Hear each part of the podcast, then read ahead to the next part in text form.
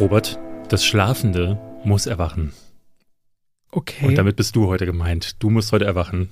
Habe ich geschlafen? Nee, aber du wirkst heute so ein bisschen angeschlagen. Ich bin ein bisschen angeschlagen. ein bisschen kränklich, ne? Ich glaube, dich. ich auch. Man hört man heute vielleicht ein bisschen näseln. Ähm, tut mir leid, aber es ist, wie es ist. Wir können ja nicht den Podcast nicht machen, deswegen. Ja, ja. Ich meine, weil wahrscheinlich hatte ich einfach mitgenommen, am Wochenende hattest du Social Movie Night. Und ich glaube, die ganze Energie ist letzte Woche in die Freude geflossen, die wir für den Film, den wir da gesehen haben, auch äh, jetzt zweimal gesehen haben, die wir dafür empfunden haben. Ich war lange nicht mehr so begeistert, du lange nicht mehr so begeistert. Wir reden heute unter anderem über den wichtigsten Film des Jahres, meiner Ansicht nach. Ähm, vorher habe ich aber zu diesem Film, äh, beziehungsweise zu dem Vorgängerfilm natürlich, habe ich zu Dune ein Trivia mitgebracht. Okay. Und zwar, äh, ne, wir reden nachher nochmal genauer über die Version von 1984, die David Lynch gemacht hat. Ne? Ich weiß nicht, ob ihr das äh, gehört habt.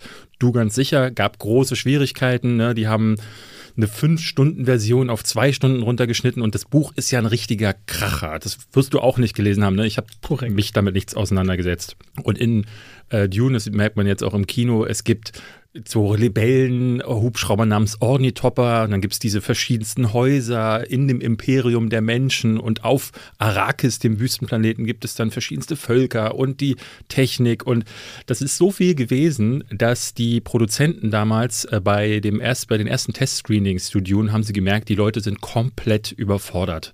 Ja, und haben dann den Film ja massiv heruntergeschnitten. Da reden wir später noch drüber. Aber was sie auch gemacht haben und was ich noch nie gehört habe, ist, dass in ähm, ausgewählten Kinos damals in den USA Spickzettel ausgegeben wurden, wo drauf stand, wer sind die Häuser, was, wann spielt das Ganze überhaupt, damit die Leute überhaupt hinterherkommen, weil es so viele Informationen gewesen sind, ähm, dass viele äh, hinterher rausgekommen sind, wer war jetzt nochmal, wer, wie hieß der? Ne, so Quisatz, da gibt es ja so Wörter wie Quisatz Haderach oder Shai Hulut. Und das haben die da tatsächlich auf so einem großen Zettel alles drauf gedruckt, äh, wie in so einer Pressemappe, die man manchmal bekommt, damit die Leute dann im Film wahrscheinlich oder nachher immer noch gucken können, ah, das war die Person. Das habe ich noch nie gehört. Ein bisschen wie diese Gesangsbücher, die man zu Weihnachten, wenn man mal in die Kirche geht, bekommt, damit Mhm. man den Text kann.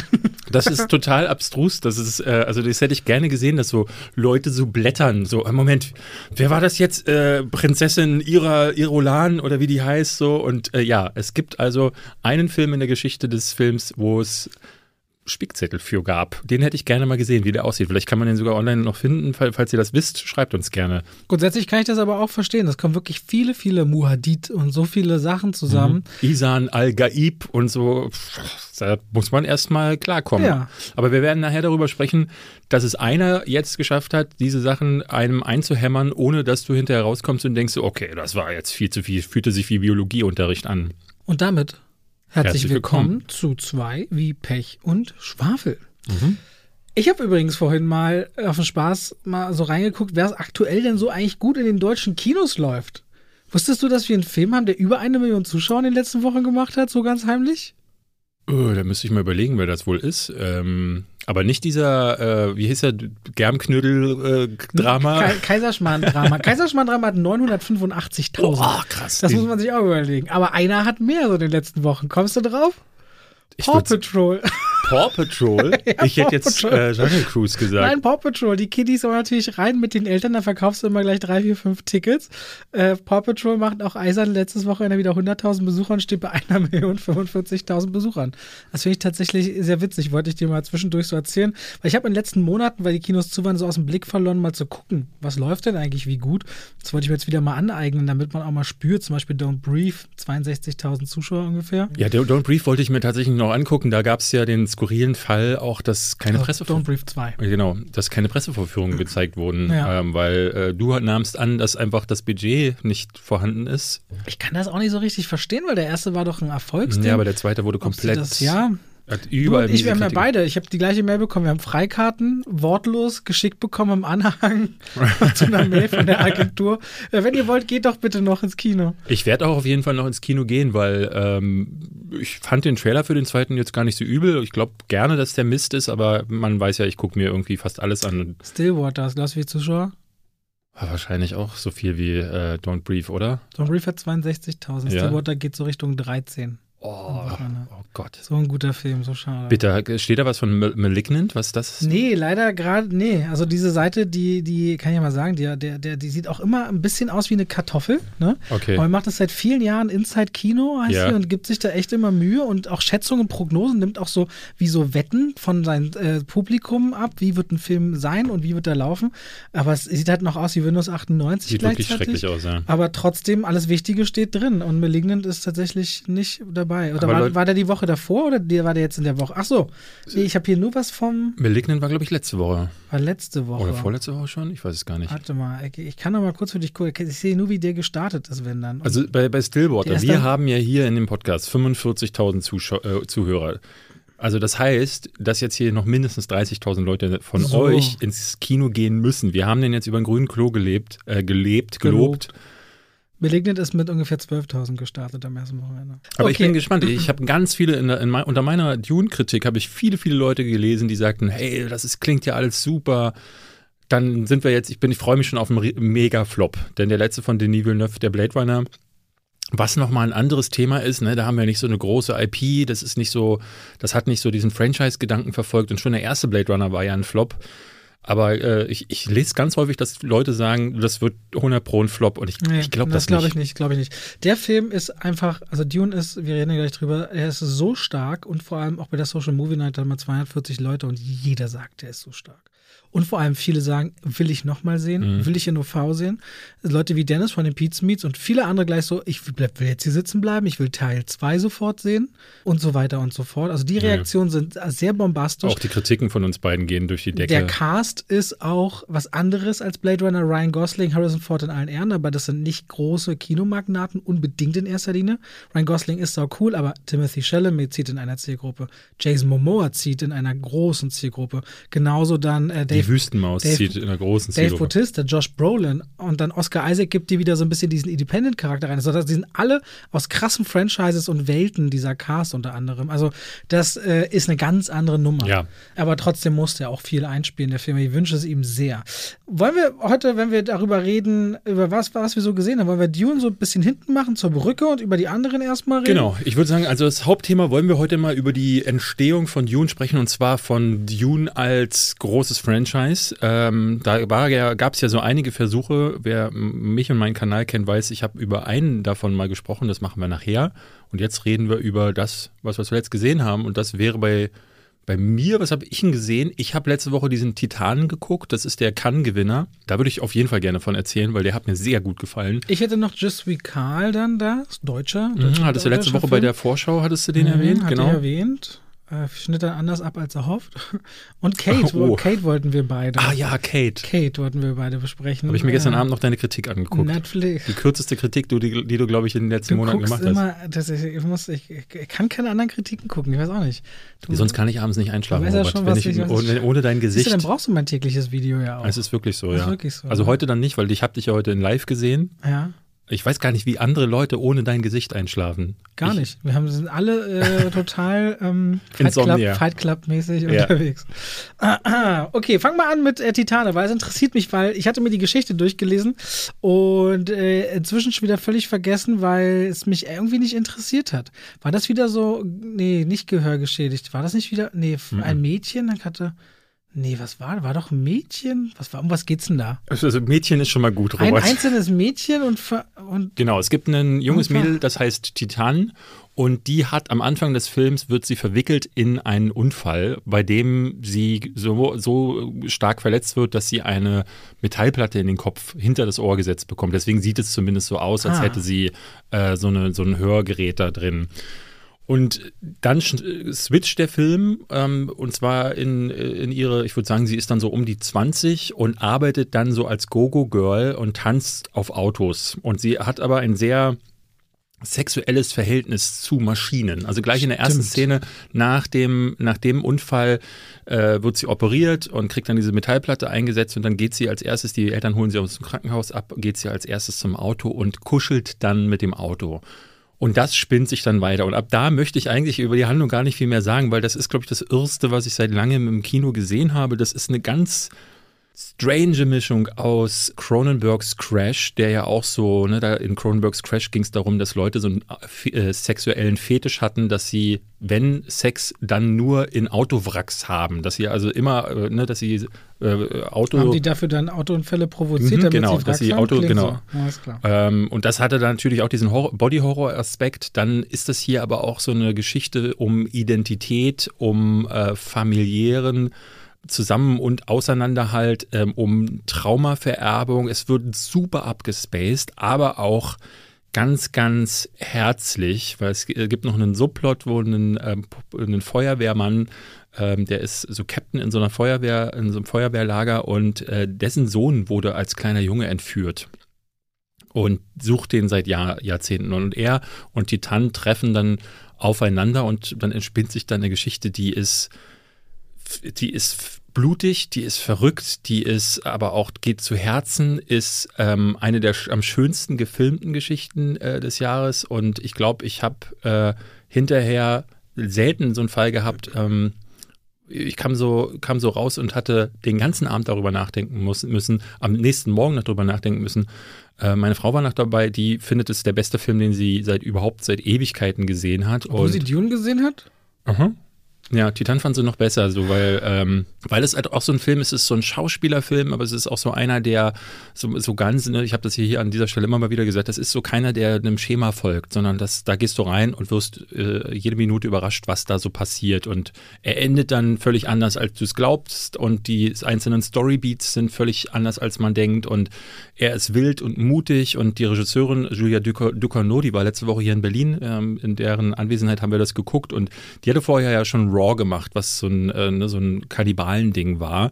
Wer den gesehen hat, ähm, Titan ist nochmal sehr viel äh, Ne, Raw hat eine richtige Geschichte erzählt. Das hier ist schon fast traumwandlerisch zum Teil. Jetzt nicht zu sehr, ne, das ist jetzt kein, ähm, äh, also kein wirklicher Fiebertraum oder so, aber es gibt so Sachen, wo dann in Szenen tanzen dann Leute wild und im nächsten Moment wird dann wieder jemand blutigst erstochen.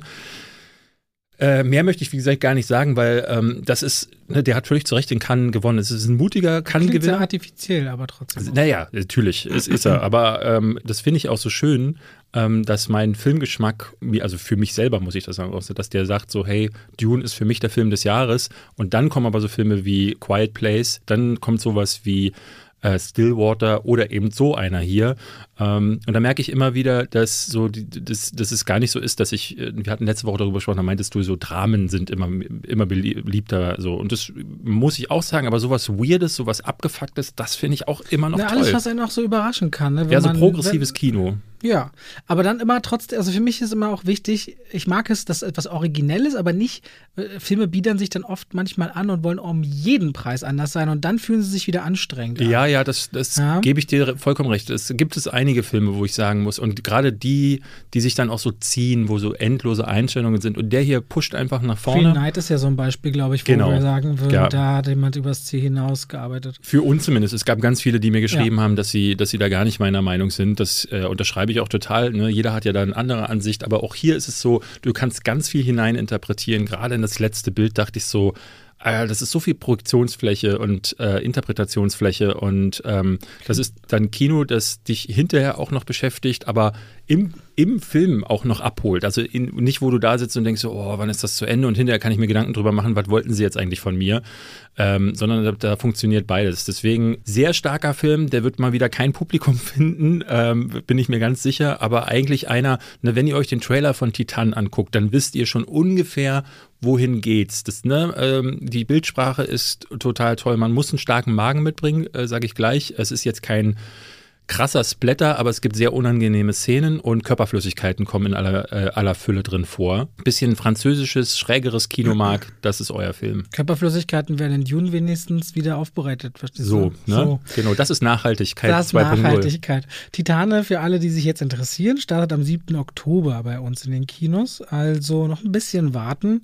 Und weil du gerade meintest, dass unter Night, äh, Green Knight Leute wieder meinten, na, kann ich dir gar nicht zustimmen. Hatte ich irgendwie auch bei meiner Dune-Kritik ein, dann musste ich sehr schmunzeln. Er meinte, dieser Film ist doch genauso wie diese Kritik hier, 150 in Klammern 15 Minuten belanglose Aneinanderreihung, bei der man nur hofft, dass sie hoffentlich bald vorbei ist. Und ich finde es immer wieder krass, diese paar Beispiele rauszupicken, wo ich denke, was, warum sind Leute so schlecht gelaunt? Ich hatte Aber gestern ich jemanden, immer, der mich als Untermenschen bezeichnet hat, ähm, weil ich ähm, in meinem Matrix-Video Matrix 2 und 3 er findet, das sind die größten Meisterwerke unserer Zeit, viel besser als Matrix 1. Und es gab so viele, die das äh, äh, immer wieder auch geschrieben haben, ne, auch in höflicher Art und Weise. Aber ich denke mir immer so, wie, wie, krass ist das? Also, was musst du für einen Alltag haben, wenn dich die Meinung eines anderen so sehr so, triggert, ja, ne? Und wo dann so, das ist ein Fail von dir, das ja. ist ja total ins Klo gegriffen. Aber denke, auch inhaltlich kann ich ehrlich äh? gesagt null da mitgehen, dass, also, das, also ich finde, es ist fast so es ist sehr unbestritten, dass Matrix immer schlechter wird. Von ich habe die, Film, ich habe die, ich habe die ja beide nochmal geschaut tatsächlich auch. Ähm, also den ersten auch und der erste hält immer noch stand. Und ich, der zweite ist ein, schon ein Desaster und ich finde der dritte, ja, weil, Entschuldige. der dritte hat wenigstens äh, Schauwerte dann äh, darüber hinaus noch gehabt. Die haben mich damals im Kino noch halbwegs gepackt, aber mies ist er trotzdem. Ich habe die halt ewig nicht gesehen, aber die Faszination an Matrix und diesem Motiv, dem, dem weißen Kaninchen in den Bau zu folgen, diese, diese philosophische Ansatz. Willst du in diesem Traum bleiben, wo du bist, oder willst du die Wahrheit sehen? Das hat, das hat ja was viel tiefer greifenderes als der reine Science-Fiction-Faktor dahinter. Und Teil 2 und 3 ist dann halt ein Kampf gegen Maschinen und äh, die Menschen zu befreien oder die Erde vor dem Untergang zu schützen, was auch immer. Aber auf jeden Fall ein sehr viel stringenteres und dann auch so mit dem Architekten und so auch so pseudo aufgeblähtes äh, Konstrukt gewesen. Eins fühlte sich für mhm. mich immer wie eine sehr organische Suche nach der Wahrheit an und von der Figur, die ständig spürt, irgendwas ist hier nicht richtig in meinem Leben. Und das war viel greifbarer, fand ich einfach. Immer. Wie fandst du den Trailer? Von Teil 4, also ich bespreche auch Trailer. Ich meinte, es fühlt sich erstmal sehr nach Teil 1 so ein bisschen an, dass die beiden sich jetzt auch nicht kennen und die ganze Action verläuft sich so in einem Film, wo ich sagen würde, würde man mir nicht sagen, das ist Matrix 4, würde ich das, äh, also auf diesem Franchise aufbauen, könnte das auch irgendeine Action-Thriller-Dings sein. Sieht mir auch nicht so richtig erkennbar aus, als wäre das unbedingt, unbedingt mit Matrix ver, ver, verwoben, wie die anderen Teile. Weil er, ähm, also ich, ich hatte dir am Abend davor geschrieben, als nur diese Teaser da waren und ich, ich schrieb dir ja, dass ich sehr überrascht bin, dass das ganze Color Coding, das der erste ja eingeführt hat, also das war ja ein ganz wichtiger Punkt, dass alle Szenen, die in der Matrix gespielt haben, sehr grün beziehungsweise blaustichig, je nach Version, die man guckt, äh, gesehen äh, gewesen sind. Und dass dann die Szenen, die in der realen Welt gespielt haben, die waren eher so entsaturiert. Mhm. Dadurch hattest du eine klaren, klare Trennung und es war, war ja Teil des Ganzen. Ne? Das hatte, und jetzt ist alles so sonnendurchflutet, was natürlich damit zu tun haben kann, dass am Ende von Revolutions, also dem dritten Teil, wird ja diese Matrix, glaube ich, rebootet und dann wird so eine friedliche Zukunft aufgemacht und da ist ja auch so ein Sonnenaufgang zu sehen. Und ich weiß nicht, ob es das ist oder ähm, ob die jetzt einfach alles über den Haufen geworfen haben. Aber ich habe sehr viel Kritik von Leuten gelesen, die geschrieben haben, also einer der visuell beeindruckendsten und mit dem größten Wiedererkennungswert äh, äh, der letzten Jahrzehnte ist jetzt zu einem Blockbuster geworden, der aussieht wie alle anderen. Ja, und das finde ich eben auch. Ich, ich finde es vor allem dann, also was ich zum Beispiel gar nicht mag, ist der Moment, in dem man im Trailer schon sieht, dass Neo sehr viele Kugeln aufhält. Mhm. Weil der Moment, als er das erste Mal eine Kugel aufhält an Teil 1, ist der Moment, in dem er quasi das da meistert und den Code versteht. Und ich finde, wenn man einen solch ikonischen Moment dann mit, und jetzt hält er 100.000 Kugeln auf, gefühlt macht, dann verrät man so ein bisschen eine ganz wichtige Identität. Und äh, ich, ich mag sowas nicht, wenn man nur seine, und auch so selbstreferenziell, ich finde, das tut dann immer auch so ein bisschen weh, sich auf seine eigene erste Arbeit zu beziehen. Also für mir schmeckt der Trailer noch nicht wirklich gut. Ähm, da wird sicherlich auch noch einer kommen. Aber aus der Position heraus, muss ich sagen, hat das dann relativ leicht, dass ich im Kino äh, mich äh, noch darauf freue oder überrascht werde. Ja, es gab eine so, Sind wir mal ehrlich, nach Teil 2 und 3, wenn der Film jetzt ein Jahr später käme, würde man sagen, oh, nach dem vierten Teil, jetzt mhm. ist halt eine lange Pause. Das erhöht den Druck nochmal, aber bewiesen hat man in der Reihe noch nicht, dass man frische Ideen hatte. Ja, ja. Deswegen schauen wir mal an der Stelle. Ja, ich bin auch, äh, also ich muss sagen, ich bin nicht ganz so skeptisch wie du, weil ich erstmal, ähm, ich hatte mich. ja auch den Trailer zu Snake Eyes. Äh, ich, ich fand den tatsächlich äh, nicht, nicht so schlecht. Ähm, es gibt ein paar Bilder, die ich gut finde. Mir hat so dieser, dieser Money-Shot gefehlt, so, wo ich dachte, so, weil auch viel am Ende wird, ist das halt wirklich so im Sekundenbruchteilen werden diese Schnitte abgehandelt. Dadurch habe ich, mein Auge konnte sich gar nicht setteln. Was ich schwierig finde, ist, dass, ähm, wie du selber sagst, auch sehr, sehr vieles daran erinnert an den ersten Teil. Man, man, man trifft sich wieder, man ist wieder so, sie wissen wieder nicht, was, was Phase ist. Und hat wieder Alice im Wunderland. Genau, Morpheus ist jetzt scheinbar jung. Aber schön besetzt mit dem aus äh, Candyman, dessen Namen ähm, schon wieder Abdul, äh, Ab, Sahi, Abdul, der Zweite. Ja, ja, ich könnte jetzt gucken, aber ja, ich gieße mir ähm, Wasser ein. Und da, äh, da dachte ich dann auch so, hm, okay, vieles ist wie vorher und ich weiß nicht, ob du, das, ich bin ja da mal ganz tief dann irgendwann auch drin, weil ich da sehr, äh, ne, weil ich dann auch neugierig bin und es gibt wohl schon Leaks, da habe ich mich nicht drüber informiert, aber es gibt jede Menge Theory-Videos und ich weiß nicht, ob du den Shot gesehen Was hast. Was für Videos gibt Theory, Theory-Videos. Okay. Ähm, und ich weiß nicht, ob du den einen Shot gesehen hast im Trailer, wo sie in einer Art Kino sind und im Hintergrund Matrix läuft. Hast du das gesehen? Mm, ja, also gesehen, aber nicht wahrgenommen wahrscheinlich. Ja, ähm, und deswegen gibt es so erste Theorien, dass das möglicherweise, dass er sich selbst spielt. Das finde ich super wild. Er spielt sich selbst und äh, das quasi, also er spielt Keanu Reeves, der den Film Matrix gedreht hat und das aber, das trotzdem innerhalb der Matrix passiert ist, um die Menschen zu kontrollieren. Und die Maschinen haben quasi den Menschen erlaubt, einen Film namens Matrix zu produzieren das klingt super weird, aber. Äh, Matruschka. Matruschka, ja. ja. Und ich dachte so, das könnte hinkommen, weil viele Theorievideos, die man sich so angucken kann, die deuten zumindest auf ähnliche Sachen hin.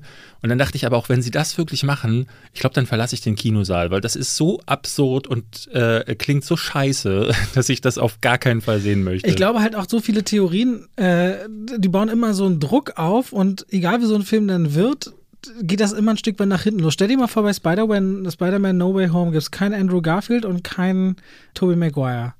Wie angepisst werden die Leute sein nach zwei, drei Jahren so, ja, jetzt kommt das Multiverse und da und die müssen und so weiter. Das war ja ein bisschen bei Wonder Vision, wo alle gesagt haben, Morpheus steckt hinter allem, äh, nicht Morpheus, sondern Mephisto steckt hinter allem ja. und dann war ja das halt nicht und ganz viele sind dann tatsächlich enttäuscht. Ja, äh, Andrew Garfield hat auch nochmal gesagt, er ist nicht dabei. Jetzt wieder, gut, weiß man eben nicht, ob das eben so ist, aber ja. ich finde diese Theorien und dieser Hype ist dann auch, kann schnell nach hinten losgehen. Aber es ist tatsächlich mal einer der Trailer gewesen, wo du wieder das Gefühl hattest, das Internet stand mal wieder Kopf. Also äh, die, die Teaser, die dann am Tag vorher online gingen. Und auch ich war erstmal gepackt. Und ich dachte so, ich, ja, also ich habe ja die ganze Zeit Angst gehabt vor dem vierten Teil, obwohl ich mich irgendwie heimlich drauf gefreut habe. Und jetzt bin ich intrigued, sagen wir es so. Aber noch nicht so, dass, also wie, wie bei dir ist meine Skeptis, äh, Skepsis auf jeden Fall nicht vom Tisch gewischt. Und die Wachowskis, jetzt ist es ja nur Lana Wachowski, die den macht, die haben in der Vergangenheit für meinen Geschmack nur ein einziges Mal gezeigt, dass sie was können und das war bei Matrix 1. Sind wir auf jeden Fall gespannt und ich glaube, meine persönliche Fortsetzung, wenn sie dann irgendwann mal im Kino kommt, überhaupt wird äh, Top Gun 2. Ja? Maverick, ey, dieser Shot, wie er selber fliegt, sieht einfach so gut aus. Sieht wirklich gut aus. Aber ich glaube, ich, ich, glaube, Tom Cruise ist jetzt in so einem Mix, nehmen wir jetzt mal Scientology raus, in so einem Mix aus schon immer sehr mächtig, aber also im Hollywood-Filmgeschäft, aber alles selber anpacken wollend und so sehr draufschauend, dass der das nicht durchgehen lässt, wenn das Ding nicht gut wird. Die ganzen letzten Filme waren ziemlicher Knaller mit ihm. Ich habe ja auch Barry, Barry Seals geliebt. Ja. Mega cooler Film. Ich fand der aber letzte, den ersten Top Gun schon nicht gut. Ja, gut, der, aber da, dem ja, aber ich glaube, dem traue ich zu, dass er einen richtig knaller zweiten ja. Film macht. Traue ich dem zu. Also bisher war ja von, also selbst die Mumie fand ich nicht so schlecht wie alle stimmt, anderen. Stimmt, die Mumie, dieser Schrei. Den fand ich nicht schlecht. Ja, ja, stimmt, aber das Monsters Universe von Universal haben sie tatsächlich versenkt mit dem Film. Ja, na klar. Also ich kann auch, ja. ich glaube jedem, der sagt, äh, er fand den Katastrophe und äh, äh ich weiß nicht warum aber der hat mich trotzdem unterhalten und alle von Tom Cruise, also selbst dieser Oblivion, den ich auch gar nicht mal übel fand, also eigentlich hat der in den letzten Jahren keinen einzigen Fehlgriff gehabt, deswegen glaube ich dir, dass der gut wird, aber eine Fortsetzung, auf die ich mich freue, nee, das würde ich jetzt nicht sagen. Ja, doch, da habe ich, da ich echt diese eine Shot wieder mit dem Flieger. Ich denke immer wieder daran. Das ist krass, ja. Ja, und ich glaube. Ich freue mich auf den nächsten Mission Impossible tatsächlich. Das könnte ein Screen X-Film sein. Ja, aber da ist, die, ist der letzte Film nicht so lange her. Ich meinte jetzt mit einer langen, langen Pause. Der letzte Mission Impossible war so grandios, das wird auch mega gut. Ähm, Reden wir über Kate? Oder ich rede mal kurz, ich mal kurz Je suis Carl. Ich bin ja auch bei den alleingesehenen Filmen nicht ganz so ausführlich wie du, aber mich hat der interessiert, das ist der äh, neue Film von Christian Schwocho. Der hat ja Bad Banks, krasse, äh, gute Serie gemacht, auch bei The Crown mit inszeniert. Der bist ja nicht so der Serienmensch.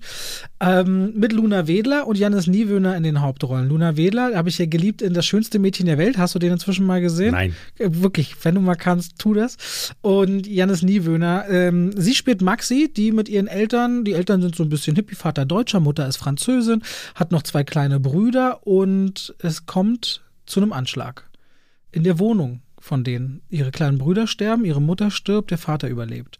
Weil der Vater ein Paket annimmt für eine Nachbarin, die nicht zu Hause ist und das bei sich zu Hause hinstellt, weil damit die Nachbarin es abholt, dieses Ding geht hoch, ist eine Bombe. Und die beiden natürlich am Boden zerstört. Und die beiden äh, finden auch nicht so richtig zueinander. Der Weg von Tochter und Vater fangen an, sich so ein bisschen zu trennen. Und Maxi lernt einen Jungen kennen namens Karl, der ihr so, weil die Presse sie verfolgt auf der Straße, sind natürlich aufmerksam auf diese Geschichte und wollen am liebsten so bildmäßig erste Stimmen und so. Und äh, der rettet sie auch in so ein Lokal und sagt, hier, nimm mein Cappy und so und lauf damit, dann erkennt dich vielleicht keiner so schnell. So kommen die so ein bisschen ins Gespräch. Und er ist aber selbst ein sehr politisch engagierter und erkennt in ihr so ein bisschen eine Schlüsselfigur, in ihrem Opfersein das auszunutzen. Weil was der Film ganz früh macht und revealed nach zehn Minuten ist, dass er der Attentäter ist. Nach zehn Minuten. Nach 10 oder 15 Minuten macht Christian Schwoche folgendes, dass er sehr früh dem Publikum den Winkel aufgibt, dass dieser Typ gezielt solche Ansch diesen Anschlag stattfinden lässt, um äh, Feindbilder zu schaffen, um äh, gegen den Islam zu hetzen und gleichzeitig, weil er Bewegung einer neuen europäischen Rechte ist, einer jungen rechten Bewegung, die sich immer auch dann in Brüssel oder Straßburg oder wo auch immer zusammenfindet zu großen Kundgebungen und gezielt eben Anschläge plant und da auch bereit ist, Richtung Märtyr Märtyrerei zu gehen.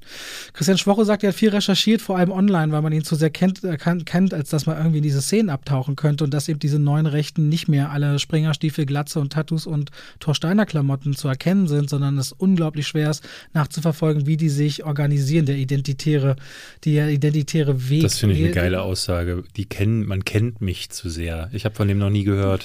Nee, kennst Nee, du, ja, ist schon so ein Gesicht, ist schon so ein Regisseur in Deutsch. Naja, in Deutschland, ich kenne Christian Schwoche schon. Beziehungsweise ich glaube, oder ich weiß aber gesagt, ich kenne mich zu sehr oder, oder es war vielleicht zu schwer, da ranzukommen oder Ach er so. meinte, oder da, wo er recherchieren wollte in irgendeiner Stadt, ist es zu schwierig. Es klang aus dem Kontext jetzt vielleicht gerissen blöd. In dem Interview, das ich gelesen habe, klang es nicht so arrogant, wie es Mhm. Okay. jetzt vielleicht, also so, ich glaube, das nicht war so gemeint.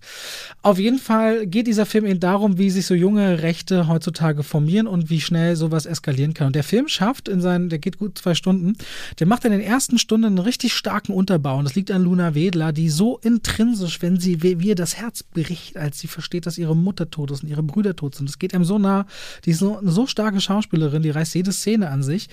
Nur das Problem ist, in der zweiten Hälfte eskaliert der Film so schnell, so groß, dass gefühlt irgendwann die Straßen brennen und der Film heißt Je suis Karl. Das erinnert so ein bisschen an Je suis Charlie Hebdo, an die Anschläge an, an die Redaktion dort. Und das wäre besser aufgehoben, aus dem Film eine Miniserie zu machen, weil man so diese Radikalisierung in viel mehr Stufen hätte, glaube ich, miterleben müssen. So will er zu schnell raus auf die Straßen, wo auf einmal Leute, die dunkelhäutig sind und so weiter, gejagt werden. Er nennt natürlich auch so ein bisschen an Bilder aus Chemnitz hier. Aber dafür, äh, haben. genau dafür wurde doch Joker gefeiert. Der macht doch das auch äh, genauso. Joker bleibt, Joker bleibt bei einer Figur und wie sich die Außenwelt daran so orientiert. Mhm. Aber er selbst will ja das gar nicht so stark nach außen tragen. Genau, aber da wurde ja auch innerhalb sich- von 15 Minuten ist plötzlich eine ganze Bewegung auf der Ja, aber du Straße, hast die immer, sich aber auch du hast nie immer erklärt. parallel diese Unzufriedenheit schon in Gotham City gehabt. Du hattest das Potenzial war da. Das wird hier nicht angesprochen. Dieses Potenzial, diese Wut da draußen Okay. ist nicht Thema. Es wird eher von diesen Hauptfiguren dann nach außen getragen und gestreut. Und da Okay. dreht so ein bisschen in eine falsche Richtung. Auf jeden Fall will ich sagen, der Film, der ist, der ist okay interessant. Nur leider verspielt er in der zweiten Hälfte, finde ich, zu viel von seinem Potenzial aus der ersten Hälfte. Er hat starke Akteure, er sieht auch gut gefilmt aus. Ähm, ich habe mir noch ein bisschen mehr erhofft. Ich hatte mehr, mehr Klasse von dem Film einfach noch gehört, dass er unglaublich stark und tiefgreifend gehen soll. Er hat seine Momente, die auch unter die Haut gehen, aber hinten raus übertreibt das einfach zu sehr. Und das fand ich so ein bisschen schade. Da bleibt eine ganze Menge liegen. Just Karl kann man gerne anschauen. Ich würde aber empfehlen, die Erwartung etwas zu schränken, äh, einzuschränken. Startet diese Woche, also heute, wo der Podcast rauskommt, am 16. September. Okay. Okay. Dann lass uns noch über Kate sprechen, der äh, neu auf Netflix gestartet ist, mit Mary Elizabeth Winstead als John Wick-Verschnitt, kann man sagen. Oder Bis- Uma Thurman, Kill Bill-Verschnitt. ja, Crank ist natürlich ein Inspirator. Ähm, und muss, Atomic Blonde. ja, ich muss sagen, sie sieht wirklich äh, verwech zum Verwechseln ähnlich wie die junge äh, Sigourney Weaver, muss ich sagen. Also was die Körpergröße angeht, was die Physis angeht, auch der Haarschnitt in dem Fall, die war wirklich verwechselt zum Verwechseln ähnlich. Und ich mag Mary Elizabeth Winstead eigentlich. In diesem Film spielt sie jetzt eine Profikillerin und schon nach kürzester Zeit wird äh, klar, bei ihrem, natürlich, wann auch sonst, ihrem letzten Einsatz wird sie äh, vergiftet, beziehungsweise äh, ja, wird also so, so sehr vergiftet, dass sie, die Ärzte ja sagen, sie hat noch 24 Stunden zu leben, maximal. Und dann beschließt sie, irgendwas zu tun. Ja, das, ihre, ihre Ziele werden mir nie ganz klar. Also sie zieht dann los und will dann, begibt sich in, in Japan, wo sie, oder Tokio ist sie, glaube ich. Ja, sie ähm, will sich rechnen an dem, der ihr das angetan hat. Das genau, aber das, ja, nee, wobei, also finde ich, dieses, dieses Motiv ist nicht so klar. Sie zieht dann los, sagt dann so, äh, wer ist das jetzt gewesen? Und dann zieht sie mal hier hin und darüber. Und äh, mir ist nicht klar geworden, was denn dann eigentlich passiert, wenn sie, wenn sie äh, sich zu ihrem Obermods durchgeschossen hat, weil will sie antworten, was will sie eigentlich? Ihr letzt am Anfang sagt sie noch, sie wollte immer Familie haben, das Leben wurde ihr aber nie gegeben, weil sie, wie das auch so typisch ist, von einer äh, Organisation wurde sie im Kindesalter schon regelrecht umprogrammiert und zu so einer Profikillerin ausgebildet und äh, äh Teil dieser Organisation ist Woody Harrelson, was dessen Charakterentwicklung angeht, das kannst du dir in den ersten 20 Sekunden erraten. Und darüber hinaus trifft sie dann auf ein junges Mädel, die ist äh, die Tochter eines ihrer früheren Opfer und die müssen sich dann zusammentun. Dieses Mädchen kann, äh, kann etwa so gut schauspielen wie ich. Die ist wirklich nervig. Die ist richtig kacke, also richtig kacke. Und meine Frau meinte auch, ähm, äh, Mary Elizabeth Winstead wirkt die ganze Zeit wie so ein äh, Lichtdubel, wie so ein, wie so ein Stand-in ähm, wie eine, wenn die Schauspielerin gerade im Trailer sitzt und wartet, dass die endlich das Set eingerichtet haben, dann stehen ja immer so Leute dann in der Rolle, die gleich groß sind.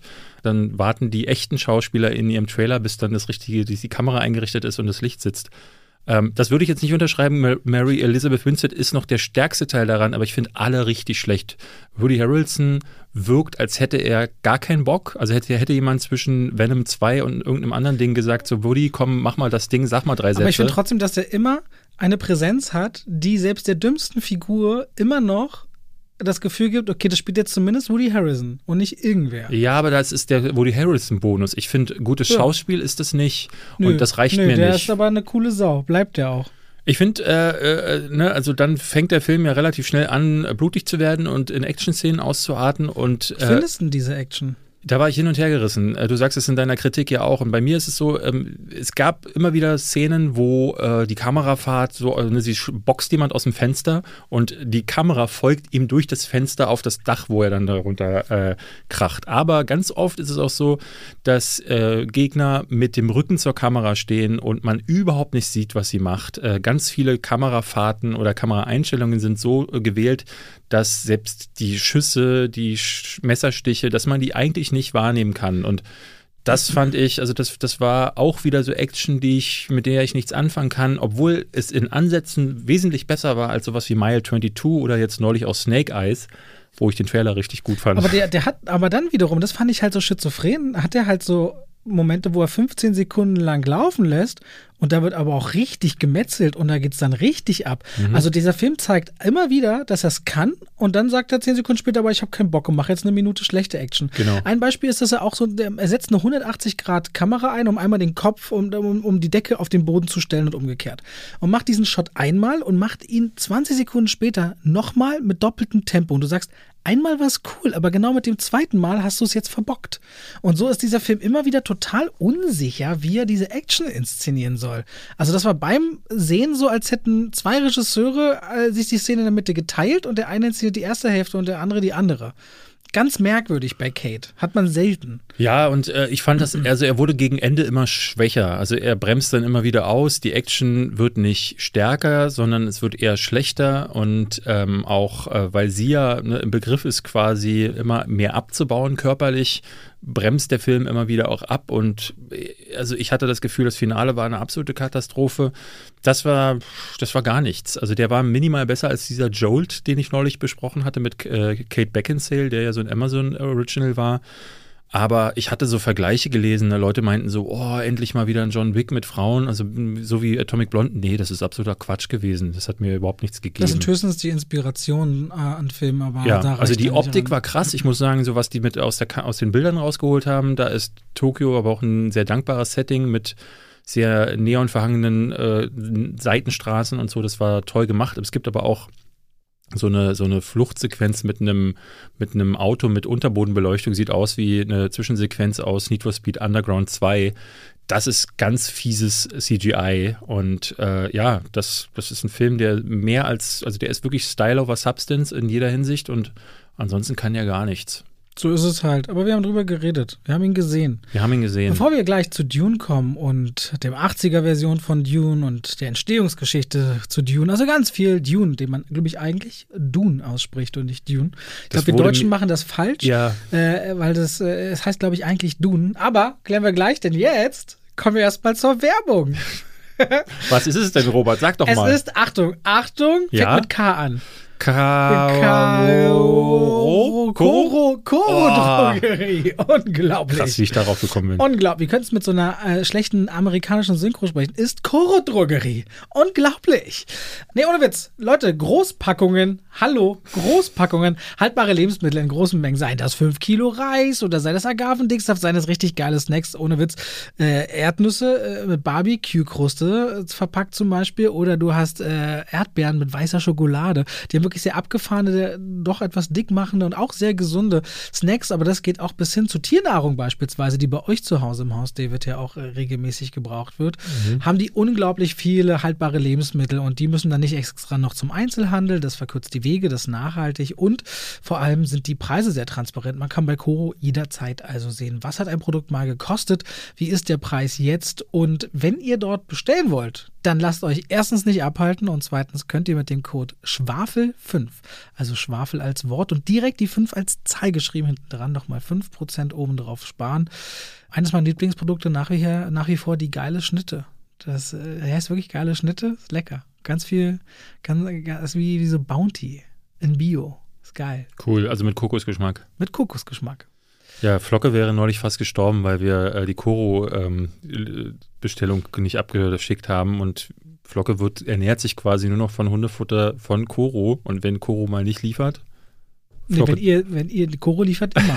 wenn ihr vergesst zu bestellen, dann ist der Unterschied. Ja, das ist dasselbe. Flocke so. soll sich auch nicht so haben, Mann. Wer braucht schon Essen? Ja. Vielen, vielen Dank an dieser Stelle an Koro Drogerie und damit gehen wir wieder raus aus der Werbung hin zu Dune. Dune. Dune. Dune. Ich würde mal sagen, ich fange mal an, damit so ein bisschen mit dir zusammen die Hintergrundgeschichte oder die Entstehungsgeschichte ja. durchzugehen. Also, ja, es gibt das erste Buch von Frank Herbert. Das hat er so. 65? Ja, also schon früher. Das hat er, das ist tatsächlich in einem Automobilmagazin veröffentlicht worden. Das habe ich, fand ich ganz strange. Der, äh, das erste Buch war eigentlich mal zweigeteilt auch und das wurde dann wiederum in acht Segmente unterteilt und als kleine Geschicht, äh, Geschichtsteile wurde das so in so einem Heft veröffentlicht und erst später als Buch, also 1965, äh, veröffentlicht. Und daraufhin folgend hat er dann über die Jahre jetzt sechs weitere Teile gemacht. Ich glaube, der zweite ist Dune Messiah, es gab Children, of Dune, God Emperor of Dune und den Rest habe ich dann jetzt auch schon wieder vergessen. Ist aber egal, denn das ist, äh, gilt, ich glaube, der erst, das erste Buch hat, einen, äh, hat den Nebula Award bekommen, was für Science-Fiction-Autoren, das ist die größte Auszeichnung, gab auch den Hugo Award, was auch eine wichtige Auszeichnung für Science-Fiction-Autoren ist. Und es ist also wirklich eines der wichtigsten Bücher unserer äh, Zeit und dieses Genres. Und man wundert sich so ein bisschen, muss man sagen, dass so mit Denis Villeneuve und David Lynch eigentlich wirklich nur zwei filmische Versionen dazu existieren, abgesehen von so einer äh, äh TV-Serie. Aber es liegt auch wirklich daran, dass dieses erste Buch ein wahnsinniger Brocken ist und ganz viele äh, äh, Dinge da drin vorkamen. Das erste Mal 1970 hat sich Arthur P. Johnson die Rechte daran äh, gesichert. Das ist der Mann, der vorher die Planet der Affen-Filme gemacht hat, die mhm. damals äh, mit, äh, mit diesen wirklich drolligen Kostümen noch und Charles, äh, Charlton Heston, der vor der äh, Freiheitsstatue kniet und so. Und da hätte man eigentlich glauben können, ja, der hat, ne, der, der, hat ja schon mal dieses eine Franchise auf den Weg gebracht, kriegt er mit Dune auch hin, aber ähm, der ist dann leider äh, verstorben drei Jahre später. Der wollte tatsächlich David Lean als Regisseur einsetzen. Das ist der Regisseur, der Lawrence von Arabien gemacht hat. Also auch ein riesiges Epos und ich muss sagen. Und der Wüstenerfahren war da. Dementsprechend, ne? Der weiß, wie sich das anfühlt, mit äh, Sand zwischen den Zähnen zu arbeiten. Und ich muss gestehen, das hätte ich sehr gerne gesehen. So, dann kommt die nächste Version von. Nee, alles gut. Was denn? Nee, ich war Sand zwischen den Zähnen, Zehen und Szenen. Ja. Das war, sorry. Nicht, nicht so schlimm, Robert. Ja, ich bin der Mann weiß. für die Infos, Ich bin, du ich bin bist der die. Dumme. Ist okay. So, wir müssen die Zielgruppen ja beidseitig abholen. So, dann kommt die Version, äh, über die ihr vielleicht schon gehört habt. Es gibt eine große Doku und es gibt ähm, ein Video von mir dazu. Beides ungefähr gleich, gleichwertig gut, möchte ich jetzt hier mal so sagen. Äh, Jodorowsky, Alejandro Jodorowsky wollte 1975 ungefähr, hat der ähm, von einem Freund das Buch in die Hand gedrückt bekommen. Der Freund hat gesagt, das Buch ist voll geil und Jodorowsky sagte, habe ich nicht gelesen, aber mein Freund hat gesagt, soll super sein. Ich mache da jetzt einen Film zu. Der hatte mit äh, der Holy Mountain und was hat er vorher gemacht? El Topo, glaube ich. Zwei Filme, die so in der in der Kunstszene, gerade in Frankreich, ist der richtig durch die Decke gegangen. Und dann kam so ein Fran Fran französischer Filmproduzent und hat gesagt: So, egal was du als nächstes machst, ich finanziere dir das. Und dann hat er gesagt, ich will Dune machen und hat sich dann zusammengesetzt mit einer ganzen Reihe von Künstlern. Er hat sich den französischen Comiczeichner Möbius geholt, er hat sich den Industriezeichner Chris Voss geholt, der so auch ähm, die Perry Roden äh, Cover gemacht hat und der ist spezialisiert darauf gewesen, so richtig ne, so Strukturen und Raumschiffe zu zeichnen. Ähm, HR Giga war jemand, den er rangeholt hat. Der hat, wurde ihm irgendwie vorgestellt und der hat dann ähm, nur den, diese ganzen Harkonnen-Planeten und so hat er gezeichnet. Es gibt wahnsinnig tolle äh, Zeichnungen und Storyboard-Sketches von denen. Und das hat sich, das ist ein Riesending geworden. Also der hatte dann irgendwie äh, 15 Millionen Dollar schon äh, äh, irgendwie zugesprochen bekommen und hatte schon weit äh, die über die Hälfte davon ausgegeben, bevor dieser Film überhaupt je gedreht wurde. Unter anderem war sein Plan, Salvador Dali, den Künstler, äh, zu engagieren und um als den als Imperator einzusetzen. Und Salvador Dali hat gesagt, ja, macht da mit, aber er will 100.000 Dollar pro Tag. Pro Tag. Und Alejandro Rodorowski, der ja zu dem Zeitpunkt noch äh, ne, absolutes Go von seinem Produzenten hatte, hat gesagt, geil, mache ich. Und er wollte Musik von Pink Floyd und Orson Welles sollte den Hakon-Imperator spielen und Mick Jagger sollte mitspielen und der Sohn von Mick Jagger sollte Paul Atreides sein und ist irre. Also es war wirklich, diese Version ist völlig crazy, weil sie auch sich überhaupt nicht an Dune hält. Also ist Spice ist da keine Substanz, keine Orange, ne, wie jetzt im neuen Film von Denis Villeneuve sind es ja wie so kleine Kristalle, die Ja. über, dem, äh, über dem Sand schweben. Hier ist es, es wäre ein blauer Schwamm gewesen. Ähm, er, der äh, Hakon-Imperator, dessen Thron sollte eine riesige Toilette sein, ne, um so ein bisschen diese, äh, dieses äh, Kapitalismus scheiße. ja, diese oder auch diese, ne, diese gefräßige Ja. und so ähm, abzuhandeln. Ähm, dann sollte die äh, HR Giga hat so ne, wieder seine typischen Bilder erzeugt, dieses Albtraumhafte. Es gab so riesige Messer, die aus den Brücken der Hakonnen herausgeragt haben und jeden erstochen hätten, der sich denen genähert hätte und so. Super weird, ganz, ganz crazy. Und dann irgendwann hat äh, in Frankreich dann halt dieser Typ gesagt, mit dem er das machen wollte, geht nicht, können wir nicht bezahlen, ist zu teuer. Ne? Für damalige Verhältnisse war das ein Riesending und dann ist das komplett zerfallen. Das Drehbuch hatte er mit Dan O'Bannon gemacht. Der äh, ist vorher, ne, hatte mit John Carpenter zusammengearbeitet und der hatte danach äh, einen, einen Nervenzusammenbruch, weil er so viel Zeit investiert hatte da rein und ist dann an Ridley Scott geraten weil äh, das hatte sich auch so ein bisschen verknüpft. Äh, hier wird es so ein bisschen äh, komisch, erzähle ich aber gleich. Und die haben dann zusammen Alien gemacht, um das mal zu sagen. Und die haben sich dann HR Giga, Chris Voss, Möbius, haben die sich dann alle rübergeholt. Das ist quasi die Geschichte, die ich in meinem Video erzähle. Und Jodorowski, ja, sitzt heute immer wieder in Dokus. Also aktuell sitzt er in allen möglichen YouTube-Videos und Interviews und äh, lästert über Denis Villeneuves Version. Ähm, er hat den natürlich noch nicht gesehen, aber die Trailer findet er alle scheiße. Ähm, weil er wollte natürlich, er wollte sowas ganz hallu- halluzinatorisches machen und er wollte, er sagt immer, im, in der Doku sagt er mal so, äh, äh, I wanted to create a prophet of the mind for the young generation. Musst du dir mal angucken, gibt's auf YouTube kann man sich tatsächlich äh, die äh, deutsch synchronisierte Arte äh, Fassung davon angucken. Anderthalb Stunden, super interessant. Besonders, weil es halt ein Film ist, der ich glaube, ohne Jodorowskis Dune hätten wir heute Alien nicht, hätten wir heute Star Wars nicht, denn äh, ganz viele Sachen, die man in diesen Storyboard-Sequenzen sieht, ne, das ist, äh, Jodorowsky hat ein Buch zu Hause und blättert in dieser Doku auch durch. Und Star Wars hat sich davon inspirieren lassen, weil diese äh, Storyboards gingen damals in Hollywood rum, weil die alle möglichen Studios versucht haben zu akquirieren. Und 20th Century Fox zum Beispiel hat wohl ganz genau hingeguckt und hat gesagt, okay, mitschreiben. Das ist halt super spannend gewesen, ist aber leider dann eben daran zerbrochen und 1978 hat Dino De Laurentiis, den kennt man als einen der damals größten Produzenten. Ich glaube, der war eher, ich weiß nicht, der hatte kein Studio, ich glaube, der war unabhängig. Auf jeden Fall hat der sich die Rechte daran gesichert und hat dann Ridley Scott äh, äh, engagiert, was irgendwie ganz skurril war, ähm, weil der mit den anderen Jungs ja dann schon äh, an Alien beteiligt war und eigentlich Blade Runner auch machen wollte, aber der war total begeistert von der Idee, Dune zu machen, hat dann sieben Monate an Dune tatsächlich ein bisschen an der Pre-Production gearbeitet, dann ist aber leider sein Bruder Frank gestorben, Frank Scott. Ähm, und hat, dann hat er sich zurückgezogen daraus und hat dann daraufhin Blade Runner gemacht, weil er auch auf die Dune-Produktion zu lange hätte warten müssen. Und 1981 hatte Dino De Laurentiis dann endlich jemanden gefunden, nämlich den jungen David Lynch. David Lynch hatte zu dem Zeitpunkt noch nicht so diese großen Klassiker gemacht. Also, also der Elefantenmensch gemacht. Ne, genau, es war der Elefantenmensch und äh, Razorhead, die beiden hat er vorher gemacht, aber ne, für was man ihn kennt, Twin Peaks, äh, Lost Highway, Mulholland Drive. Mulholland Drive, die sind alle noch nicht entstanden gewesen. Also der dieser, weirde äh, Indie-Regisseur, der war damals noch nicht, sondern der sollte tatsächlich, ähm, ich glaube, die Rückkehr der Jedi-Ritter sogar inszenieren und hat das abgesagt extra für Dune und hatte auch ein fettes Budget bekommen. Eigentlich muss man sagen, für damalige Verhältnisse, ich glaube, 42 Millionen Dollar. 40 Millionen hat er gekostet. Genau.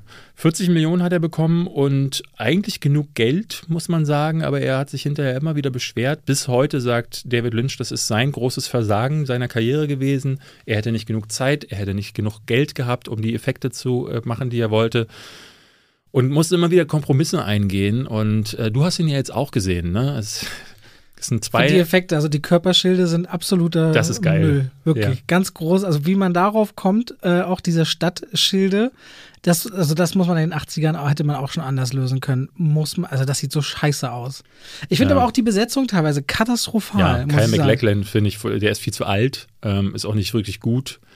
Jürgen ich finde auch, ich finde find auch Patrick Stewart der sieht, also der hat überhaupt keine Füße, also die Kampfsequenzen sehen lächerlich aus. Mhm. Ich finde sowohl die Figur des, des, des ähm, Dings Idaho, wie heißt er mit vorne? Duncan Idaho. Duncan Idaho, als auch Gurney, also die sind super ersetzbar. Ja, Duncan Idaho stirbt ja auch ganz unzeremoniell, auch an einer anderen Stelle im Buch. Es gibt ganz viele Veränderungen zur Ja, den Baron finde ich so abgedreht, ehrlich gesagt, ganz cool. Ja, aber auch schon wieder, das ist so cringig. Ich finde zum Beispiel auch Brad Dourif, der spielt ja den Berater, der in, dem, in der neuen Version von David das Malkin gespielt wird. Und das ist, diese Szenen, und, die ersten Szenen sind so weird. Aber ich sag dir, das Schlimmste für mich ist Sting. Also Sting, Sting, ist Sting ja, da oben ohne in seinem Goldschlipper steht, denken so, was ist das denn? Also was ist, also das mit Sting geht gar nicht. Ja, der ist halt viel zu voll. Ne? Also er fängt erstmal an mit einem Voice-Over von. Nee, nicht äh, mal Voice-Over, die guckt dir ins Gesicht. Genau, sie guckt uns ins Womit Gesicht. kein Voice-Over mehr ist, eine Erzählerin ist es. Ja, dann. Mann, es tut mir leid. Du bist doch immer der Erste, der das filmisch sauber voneinander ja, trennen will. Ich will dich nicht korrigieren, ich will nur nicht Falsches raustragen. Virginia Madsen, ich glaube als Prinzessin Irolan oder so heißt sie, das ist die Tochter vom Imperator, sitzt da und erzählt uns erstmal, wo sind wir, was machen wir danach, switcht der Film, äh, dann wieder eine andere Stimme, die man in der deutschen Version fast nicht versteht, die dann uns erzählt, was für Planeten und was für Häuser es gibt und danach sind wir dann auf dem äh, Planeten des Imperators. Der Imperator trifft sich mit irgendeinem so langen Gehirn äh, Ding. Okay, kannst du mir dazu mal sagen, was das ist? Weil das ist so ein Traveler, heißen die, glaube ich. Ähm, das sind so Wesen, okay, die, äh, die sorgen dafür, dass diese inter, interdimensionale Zeitreise, äh, äh, nee, Weltenreise quasi funktioniert. Also okay. Also es gibt ja diese äh, Tore, die das, den Weltraum quasi falten und die können, die machen, dass das überhaupt geht, glaube ich. Die werden, das sind Menschen, die in so einen Transformationsprozess gepackt werden. Das sind eigentlich mal Menschen gewesen und sie sind hinterher nicht mehr zu erkennen. Ähm, und mit denen unterhält er sich am Anfang und dann ist man erst auf Kaladan bei den Atreides, dann später mit den, bei den Horkonnen und übelst viele Figuren, die drin vorkommen, also noch mehr als im neuen Film. Und die beiden Bücher werden in einen Film gequetscht, in zweieinhalb Stunden. Und äh, da wird nicht nur viel verändern, sondern du, du merkst dann auch, ich weiß nicht, ob wir vorher oder jetzt im Podcast drüber gesprochen hatten, die hatten ja ursprünglich, die ursprüngliche Schnittfassung, die Rohfassung von David Lynch war fünf Stunden Das hast lang. du gerade gesagt. Genau. Äh, und äh, in dieser Version waren dann viele Dinge, dann noch besser erklärt, natürlich ein bisschen langsamer erklärt und dann haben die Produzenten hinterher diese Version zusammengeschnitten und alle Sachen, die sie dann nicht mehr anders erklären konnten, die passieren dann so als innere Monologe und das ist ganz grober Schrott. Also dann kommt eine Figur rein, Kyle McLachlan sagt irgendwas und dann sagt er so, was hat er nur am Schilde? Oder was führt er nur am Schilde? Äh, und das, das wirkt erstmal ganz komisch, weil als das erste Mal, als es passierte, dachte ich so, hä, war das jetzt ein Dubbing-Fehler oder so? Also ist das in der deutschen Synchro irgendwie schief gelaufen? Aber nein, das sind so innere Monologe, die nur eingeführt wurden, weil das Produktions- äh, oder die Produzenten gesagt haben, ja gut, jetzt haben wir den so zusammengeschnitten, jetzt macht es halt noch weniger Sinn. Äh, deswegen brauchtest du wahrscheinlich auch wirklich dieses Spickzettel im Kino damals. Was halt so eine, so eine grundsätzlich dumme Idee ist, also dass Figuren dass du, dass du nicht filmst, was passiert und auch nicht erklärst filmisch, warum eine Figur so empfindet, wie sie empfindet, das ist halt die billigste Form der Inszenierung. Wir hatten das ja zuletzt mit Chaos Walking, wo sie ja mit dem, mit dem Noise, dem Lärm quasi immer sagen, was sind gerade die Gedanken der Figuren. Und das ist ja. eine so nervige und einfältige und plumpe Art der Inszenierung, das ist wirklich, das, da brauchst du dann auch keine Schauspieler mehr, man braucht bloß die Gedanken reden lassen. Und das hat mich massiv gestört bei Dune. Aber klar, wenn du von fünf Stunden auf nicht mal zweieinhalb Stunden rund, nee, zwei Stunden. Zwei Stunden 17 Minuten. Zwei Stunden 17 Minuten runterschneiden musst, dann ist das ja absolut, also keine Ahnung, ist diese lange Version jemals von wem gesehen worden? Nein. Es gibt eine 180-Minuten-Version, die auch wieder umgeschnitten wurde. Die, die, die, die, hat David Lynch regelrecht disowned. Also da hat er sich auch als Regisseur rausschneiden, äh, rausnehmen lassen und deswegen äh, ist der Regisseur Alan Smithy, der ja so ein, ne, so ein äh, Pseudonym ist für Regisseure, die nicht genannt werden möchten, äh, weil er sagt, so das ist ja nur noch Quatsch. Ne, da hat ja jemand einfach nur wahllos Zeug zusammengeschnitten. Er, David Lynch hat in Interviews hinterher gesagt, es gibt keine Version, wo er sagen würde, das ist das der Film, den ich hätte machen wollen, weil ähm, das, das hat er nie von Anfang an, also schon im Skriptprozess meinte er, hat er so viele Kompromisse ein, ist er eingegangen, dass er sich so sehr verkauft hat, dass er sich bis heute dafür schämt. Und deswegen ist das halt einfach nicht der, der Film, den man wollte. Es ist auch ein Flop geworden. Und es ist auch irgendwie verständlich so. Ich, ich muss sagen, er hat so, er hat Sachen wie zum Beispiel das Design, das finde ich nicht schlecht. Ich finde das im neuen Film sehr viel kohärenter ähm, weil Denis Villeneuve sich über die Welt wirklich Gedanken gemacht hat. Hier ist alles noch sehr bunt oder sehr düster. Bei den Harkonnen ist es auf der einen Seite draußen hast du das Gefühl, es sieht aus wie ein Alienplanet. Drinnen sieht es aus wie in so einer Pop-Art-Deko-Nummer. Das ist ganz komisch. Beim Imperator ist Sittengefühl die Skyline von New York City zu sehen. Ja. Ich auch fragst, was ist das wie, denn? So wie Coruscant, äh, Coruscant Dann wiederum war ich überrascht, wie gut es aber aussieht, wenn so ein Raumschiff landet und dann laufen sie unter diesen riesen Raumschiffen lang. Das sah wieder ganz gut aus. Mhm. Also ich hatte schon das Gefühl, dass sie mit ihren Mitteln, wir haben ja auch darüber geredet, was die 90er Jahre für die CGI-Technik bedeutet haben und da sind wir ja mit dem Film noch nicht, weil wir noch Anfang der 80er sind. Manche Sachen sind wirklich äh, gelungen und andere sehen äh, so aus, als hätte man, also wenn du überlegst, er hat einen Fünf-Stunden-Film gemacht, hätte man vorher einen richtigen Fahrplan gehabt, wie viel mehr Geld man hätte in diese zweieinhalb Stunden stecken können mhm. und wie viel Budget letztendlich dem, dem, dem Messer oder der, der Schere zum Opfer gefallen ist bei diesem Film. Ja, wie bitter, ne? Unglaublich. Also äh, Patrick Stewart hat hinter in Interviews immer wieder erzählt, dass es äh, jeder Schauspieler hat mindestens zwei große Szenen abfolgen, also so richtig so lange Sachen äh, gedreht, die hinterher gar nicht mehr zu sehen waren und die äh, völlig rausgeflogen sind. Und das ist verständlich. Also der Film ist bei, ich glaube, bei Minute 50 ist der Film da, wo äh, Denis Villeneuves Version endet. Also es gibt nee, dann. viel später. Viel später? Ja, ich habe gestern noch, also ich habe ja gestern geguckt, genau drauf geschaut. Ich glaube, der Film von, von, von Finn, äh, Lynch hat nur noch 40 oder 50 Minuten Laufzeit, ah, okay. da wo wir öffnen. Also, also ich, ich, hatte, ich, ich war mir nicht mehr sicher, ähm, ob der erste Part so schnell heruntergenudelt wird, aber nee, das ist es gar nicht. Da gibt es so absurde Sequenzen zum Beispiel. Es gibt äh, im neuen Film wie im alten Film ein Training, wo er äh, quasi ne, diese Schilde das erste Mal auch eingeführt werden. Und die sehen wirklich drollig aus. Es ist wie Tron in Scheiße. Also wenn du es rückwärts guckst, so wie ich jetzt, dann Lynch nach, nach ja, ja.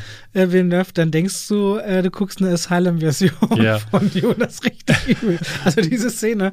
Ich finde auch die zweite Hälfte stärker von dem Lynch-Film als die, also ja. die zweite wird wesentlich stärker, weil es dann eben, und das ist jetzt so ein bisschen, da müssen wir uns jetzt mal auch verständigen, reden wir über Inhalte oder nicht, weil alles, was in der zweiten Hälfte von Lynch vorkommt, wird irgendwann, der heißt überhaupt nicht Lynch, das klingt total blöd, wie ich sage. Lynch. Lynch klingt irgendwie ja. komisch. Ist ja ein Spoiler auf das, was nach Villeneuve wahrscheinlich kommt. Du müssen mal irgendwie, ich habe keine richtige Haltung dazu gerade, ehrlicherweise. Ja, na, wir können es ja zumindest andeuten. Also, ähm, also eine Sache, die man klar erwähnen muss und die ich auch sehr, sehr stark, und wir können ja gleich dann mal zur äh, äh Villeneuve-Version kommen, äh, die ich sehr, sehr stark daran finde, in der im, im Buch ist diese, wird diese ganze Sache mit diesem, mit dieser Messias-Rolle ja stark hinterfragt, beziehungsweise sogar eher kritisiert. Also Frank Herbert hat dieses ganze, äh, dieses Helden, dieses Gottkomplex-Ding ähm, von diesem einen Retter, von dem White Savior auch, wenn man so will, ähm, hat, sah er sehr kritisch. Und das wird im neuen Denis Villeneuve-Film auch aufgegriffen. Also Paul Atreides hat die ganze Zeit das Gefühl so, ne, äh, nicht, dass er er der heilige Messias, der Erretter ist, sondern äh, eher, dass es eine Ideologie gibt, die anderen eingepflanzt wurde. Alle Leute sagen ihm ständig, er sei der Erlöser. Und dann kommt er auf Arrakis an und dann wird er angebetet, weil auch diese Leute quasi eingepflanzt bekommen haben von den Bene Gesserit, äh, so einer, so einer sektenähnlichen, ähm, ja, was ist das, so ein Hexenkult, würde ich fast sagen. Ne, er ist Teil eines großen universellen Plans und, ne, und das, und das. kann sich dem nicht entziehen kann sich dem nicht entziehen und hat dann auch Visionen davon, dass er quasi einen heiligen Krieg losstößt, der in seinem Namen geführt wird, was ja auch wieder eine Anspielung auf, den, auf das Christentum zum Beispiel ist oder auch andere Religionen, was ein sehr, sehr starker Punkt ist, den die Dune-Bücher und Was Film, ich bei Villeneuve sehr spannend finde, du hast, du hast noch zusätzlich das Nachhaltigkeitsthema, aber das ganze religiöse Thema wird nicht am christlichen Glauben bei ihm nee. festgemacht. Bei Lynch ganz klar, da heißt es dann Gott. Genau. Ja, und das ist sehr biblisch unterlaufen und das fand ich ziemlich schwach, und weil. Gerade weil das Ende, Ende, ist ja zum Beispiel eins, das äh, äh, im Buch völlig falsch ist. Am Ende von, von äh, der Lynch-Version hat entwickelt Paul Atreides gottgleiche Kräfte, die er gar nicht hat im Buch. Die zu dem Zeitpunkt, äh, ne, also man kann sagen, die letzte Einstellung ist, er lässt es regnen. Das passiert nicht. Das äh, äh gibt es in den Büchern nicht. Und die Lynch-Version oder die Produzenten haben sich dafür entschlossen, das so zu machen, um dem quasi so ein um diese Messias-Story, ne, weil damals hat man die, hat man halt gesagt, wir führen einen Messias ein, ja, dann muss der das am Ende auch sein. Und er das den ist, Sand teilen können. Ja, aber nee, das ist das Starke im Buch, dass er eben eben kein Messias sein möchte und dass er zu einem gemacht wird und äh, was die eben die kritischen Aspekte daran sind und das ist noch der größte Fehler äh, der, der Lynch-Version, wie ich finde. Aber so ein, so ein, das merkst du ja bei der Denis Villeneuve-Variante, wie stark das Tim Timothy Chalamet spielt. Für so einen inneren Kampf einer Figur brauchst du Zeit mhm. den zu zeigen. Ja. Wo kommt die Figur hin? Wo soll sie anscheinend hin? Und wie verhält sie sich zu diesem Weg? Und wenn du natürlich niemand Zeit lässt, wie bei Lynch, und kriegst auch noch einen Schauspieler an der Hand, der, der kann es nicht abbilden. Ja, ja. Er kann es nicht abbilden. Dann äh, funktioniert das einfach nicht. Ich, ich Mhm. Ja, nee, also ich fand die Lynch-Variante, ich heute meine Kritik, also jetzt zwei Tage nach. Also könnt ihr euch, könnt ihr euch bei Netflix angucken? Ähm, Echt? Ich habe ihn gekauft. In, du, du, kannst ihn sogar bei YouTube gucken, gibt es ihn auch auf Deutsch. Wirklich? Äh, ja, gibt es ihn auch äh, und bei Netflix, glaube ich. Ich habe ihn bei Netflix geschaut. Oh, ich habe ihn mir gekauft. Ich will nur ganz kurz komplettieren, weil danach war noch nicht Schluss. Um 2000, es hat noch wirklich mehrere Jahr, Jahre gedauert. Es ist ja immer so nach so einem Computerspiele gab es dann auch in den 90ern. Es gab Videospiele, ne? genau. Ähm, mein erstes Videospiel war tatsächlich Dune 2 von Westwood, äh, wo du, und das finde ich so drollig jetzt auch, ähm, die haben ja damals ihre Einheiten ähm, unter anderem auf dem Lynch-Film basieren lassen. Und jetzt erkennst du aber trotzdem Sachen wie den Ornithopter, den erkennst du wieder äh, als jemand wie ich, der die Bücher nicht gelesen hat und nur den Lynch-Film kannte, aber das Spiel halt rauf und runter gespielt hat. Ist es so schön zu sehen. Die, die äh, Spice-Silos und dann, dass die Ernter von den Carry-Alls abgeholt werden und so. Das ist wirklich drollig, ähm, das irgendwie so für mich zu sehen. Es gab aber 2000, 2003 hat der Science-Fiction-Channel dann gesagt, wir machen eine Miniserie äh, aus dem ersten Dune und er hat noch zwei, drei Jahre später kam Children of Dune habe ich nie gesehen, hat mich nicht so interessiert, sah Cypher Channel mäßig relativ billig aus, hat, konnte ich nichts mit anfangen und dann hatte 2008 Paramount sich die Rechte daran gesichert und wollte da einen Film draus machen. Das ist dann aber schon in der Planungsphase 2011 so ungefähr ähm, kaputt gegangen und dann hat jetzt Legendary Films gesagt, wir wollen die Rechte haben und Denis Villeneuve hat es gemacht und jetzt kommen wir zu dem Film, wo wir schon angeteased haben, wo wir beide wahnsinnig begeistert waren. Willst du anfangen? Ich habe mir das ja bei der Kritik alles so von der Seele geredet. Dann habe ich immer das Gefühl, ich bin so leer und kann das nicht noch Ist bei mir auch kann so, das ja. nicht so aufgreifen. Das heißt, wenn ihr unsere erste komplette Aussage jeweils zu dem Film haben wollt, dann müssen wir euch auf diese Kanäle verweisen. Aber zusammen darüber geredet haben wir in der Form äh, ja noch nicht, nachdem wir ihn auch ein zweites Mal gesehen haben. Vorneweg, wir haben den in der Originalsprache mit Untertiteln in einer sehr groß auf einer großen äh, Leinwand mit Atmos gesehen und dann in Deutsch im IMAX. Äh, also zwei sehr unterschiedliche und dennoch sehr bombastische Erlebnisse. Und in 2D, ich werde immer wieder Alles gefragt. 2D, 3D finde ich total, dumm. ich will 3D finde ich unglaublich Ja, nervig. weg. 3D ist für mich keine Option, ähm, ja. Also der wirkt auch so, ich hatte viele, viele Fragen bekommen auf Instagram, auf äh, YouTube, äh, soll ich lieber 2D, soll ich lieber 3D? Geht immer in 2D, weil diese Filme, das ist, macht keinen Sinn. Ja, also es macht das Bild immer dunkler, du hast immer irgendwie den Rand der Brille ringsrum, würde ich Ja. auf gar keinen, es ist, es löst sich zu sehr von der Leinwand. Okay, also Denis Villeneuve, vielleicht zu der Vorgeschichte, wo du gerade bei Vorgeschichten bist, wollte seit 40 Jahren diesen Film machen. Sein Jugend, sein Kindheits-Jugendtraum, seitdem der Filme äh, guckt. Und der inszeniert hier ein, ein, ähm, ein Epos, was sowohl bombastisch als auch künstlerisch höchsten Ansprüchen genügt. Äh, ein Film, der ganz schwer, aber nicht behäbig auf dich drauf rollt, dich äh, vereinnahmt und ich zweieinhalb Stunden da saß und mir jedes bisschen aus dieser Welt, sei es Kaladan, sei es das Zuhause der Hakon, sei es vor allem Arrakis, aufsaugen will. Und er macht es genauso richtig, wie man es machen muss. Er beginnt damit, diesen Helden über Paul Atreides zu zeigen, wo kommt er her, was wird von ihm erwartet. Und vor allem deckt er erstmal seinen Weg auf und seine Verpflichtung gegenüber dem, der Herkunft seines Vaters, dem Herzog. Und danach wird erst klar, warum die Bindung zu seiner Mutter so wichtig ist und dass das der eigentliche und große Pfad ist. Und was dabei Denis Villeneuve ganz klasse macht, all diese Figuren, von denen wir gerade schon gesagt haben, dass es viel zu viele gibt, die bekommen alle Raum, die bekommen alle Zeit, die bekommen alle ihre Geschichte und ihre Zugehörigkeit, auch wenn wir nie so richtig wissen, wie lange werden wir mit denen überhaupt begleitet werden. Und dann ist es ganz krass, dieses Set-Design. Diese, also ob das der Ornikopter ist, von dem du redest, ob das die Raumschiffe sind, alles wirkt so groß und dieses gleißende Licht auf Arrakis wirkt so, dass du innerhalb von Stunden dort verdursten und austrocknen würdest. Das Sounddesign von Hans Zimmer, der extra Tenet nicht gemacht hat mit Christopher Nolan, um Dune zu machen. Das ist ein ganz anderes Level, als man sonst von ihm kennt. Das wirkt, äh, das reicht von diesen Aha, von diesem krassen Sound über Dudelsäcke und, und, und dann auch dieser typische Bombast, den man Ethno- von ihm kennt. Ethno-Klänge, so aber, ja. aber Denis Villeneuve ist das auch wichtig, Sounddesign ganz früh, noch vor dem Schnitt mitzudenken. Er geht da ganz früh rein. Was ich filmisch sehr interessant finde, er hat auch einen ganz besonderen Look, äh, wie man den so ein bisschen auch von Arrival kannte. Dieses Verschwommene im Hintergrund, dann klare Figuren im Vordergrund, dann wiederum das gleißende Licht, das wie der Tod ist und Farbsetzungen, die immer gelb, wenn, wenn Paul dem Wahnsinn droht zu verfallen und rot ist Wiedergeburt. Es gibt so eine Szene in einem Zelt, der Moment der Erkenntnis. Ähm, der hat den ganzen Film wohl angeblich, hat der Kameramann revealed, äh, du hast ja meine Kritik gesehen, aber das habe ich noch nie gehört, auf 35 Millimeter kopiert und dann zurückgescannt auf digital um eine digitale Version zu haben, die wie Film aussieht. Aber ist ja voll logisch, weil wenn du alles einmal digital drehst, musst du nicht, wie wenn du alles auf 35 mm drehst und du mehrere Takes hast, alles immer mehr Filmmaterial verballern, was ja sehr teuer ist. Dann kopierst du es darüber, ziehst es zurück und dann kriegst du so einen Look, voll abgefahrene Idee. Also mir war das völlig neu, wenn er das wirklich so gemacht hat. Unterm Strich, ich glaube, David nicht, wir können extrem lange darüber reden, der wird gleich was sagen. Es ist für mich der erste Film seit Herr der Ringe 1, der den Eindruck erweckt, als wenn wir hier eine Filmgeschichte ihresgleichen mal wieder erleben dürfen auf der Leinwand. Und man bei der Geburt eines Klassikers, in dem man vielleicht noch in 50 oder 100 Jahren drüber redet, dabei ist. So fühlt sich für mich Dune an. Nicht auch nur ein Millimeter weniger als das.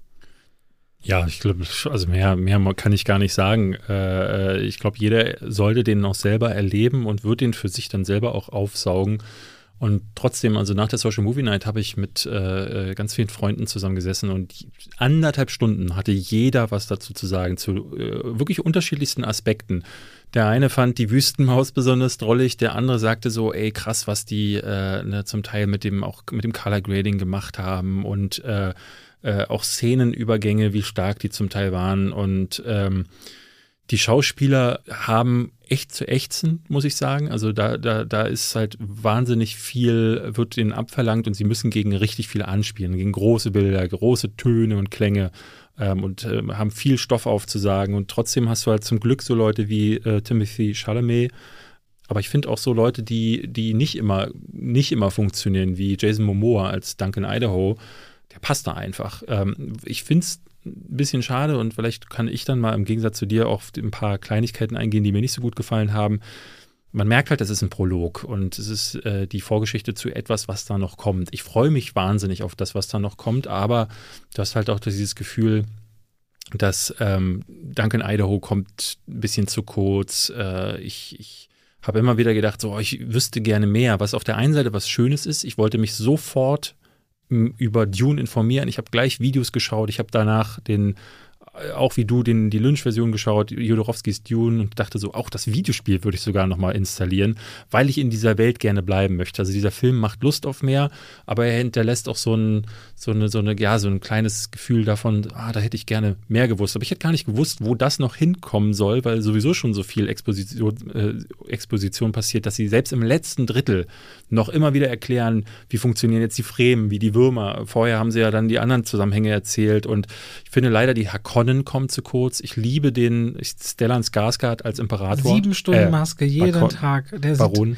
wie ein, wie ein, und auch dieses Sinnbild von Gier, Macht, Kapitalismus und letztendlich nur sich selbst der Nächste sein und zu was für eine Art von Verfettung das führen kann, während aber dieses das ist ein Fluch übrigens, habe ich mir sagen okay, lassen. aber trotzdem ist dieses Bild für mich jetzt, sage ja. ich mal, eines, was dafür steht und die Ironie, dass sich jemand aber so schwebend grazil bewegen kann dennoch. Das ist so ein geil gedachter Kontrast. Ja, einfach. was aber ein geiles Bild ist, wie er ja, das erste mega. Mal so darüber mega. schwebt. Und ich finde, das ja, ist letztendlich wird ja auch der Titel des Films nur ein einziges Mal genannt. Ja, ja, ja. Von, von, von ihm. Ähm, ich finde, das Design ist so ein bisschen, ne, warum leben die Hakon ausgerechnet auf dem Planeten, wo du Depressionen bekommst, wenn du nur daneben stehst? äh, das habe ich nicht ganz verstanden. Ich glaube, wenn es dein Zuhause ist, ist das dein Standardlevel. Dann bist du ja nicht schlecht depressiv. Ja, Man muss sich eher fragen, wie sieht ein depressiver Hakonne aus? Ja. Dann? Naja, Dave Bautista zum Beispiel sieht aus wie einer und der läuft halt wirklich nur dreimal durchs Bild. Also der bekommt nicht viel zu tun. Und man kann dann nur hoffen, dass der zweite Teil damit mehr anzufangen weiß. Aber ich dachte dann immer wieder so, mh, hm, schade. Aber das, das gilt auch für viele, also auch ja. Javier Bardem. Oder Zendaya dreht sich dreimal in, den, in, in, in die Sonne. ja. Und aber das, das war's. Das, das wird's. dreht sich dreimal in die Sonne. Ja, du hast ja recht. Ja. Du hast ja recht. Aber trotzdem, ja, so große Namen Ne? Ein, es gibt ja auch Figuren, wo ich denke, okay, was genau, da, die, die gehen so und du weißt nicht, ist die noch da? Oder es, es ist mega spannend. Aber es fühlt sich so ein bisschen wie Game of Thrones an, so dass so die Figuren kommen rein und du denkst so, und dann sagt äh, eine Figur, sagt an einem Punkt so, wir sehen uns draußen und dann im nächsten Moment wird die abgestochen ähm, und das ist jetzt insofern kein Spoiler, weil äh, ich ja nicht gesagt habe, welche Figur, aber äh, da dachte ich so, ja, also in diesem Buch ist es wie in äh, einigen anderen, in den großen Literatur- oder Fantasy-Literaturklassikern, da ist keiner sicher. Und das machte mir Spaß. Also diese. Ja, weil du auch das Gefühl hast nach einer Exposition, okay, jetzt haben sie sich hier 15 Minuten bemüht zu erklären, wer es ist. Jetzt ist die Person weg. Wie soll das denn jetzt ja, ja, gehen? Ja, genau. Ne? Und, das macht ja keinen Sinn. Und das fand ich gut. Und das, ähm, ja, es ist mir ein bisschen zu viel Exposition an einer Stelle gewesen. Oder anders, ich hätte es mir vielleicht ein bisschen mehr gewünscht. Und da hätte ich Denis Villeneuve eigentlich mehr zugetraut. Äh, er macht das natürlich besser als Lynch, der am Anfang erst mal 20 Minuten braucht, um mit, mit Grafiken zu zeigen, wo wir sind. Aber es wäre durchaus möglich gewesen, gewesen, ähm, andere Dinge besser, so wie Mad Max Fury Road, der ja gar nicht erklärt, sondern die Welt durch das Zeigen erleben lässt. Ähm, es gibt zum Beispiel eine Sequenz, die wir beide sehr geliebt haben. Ich habe sie jetzt schon mehrfach erwähnt, die beste Schauspielerin in Dune, äh, die Wüstenmaus.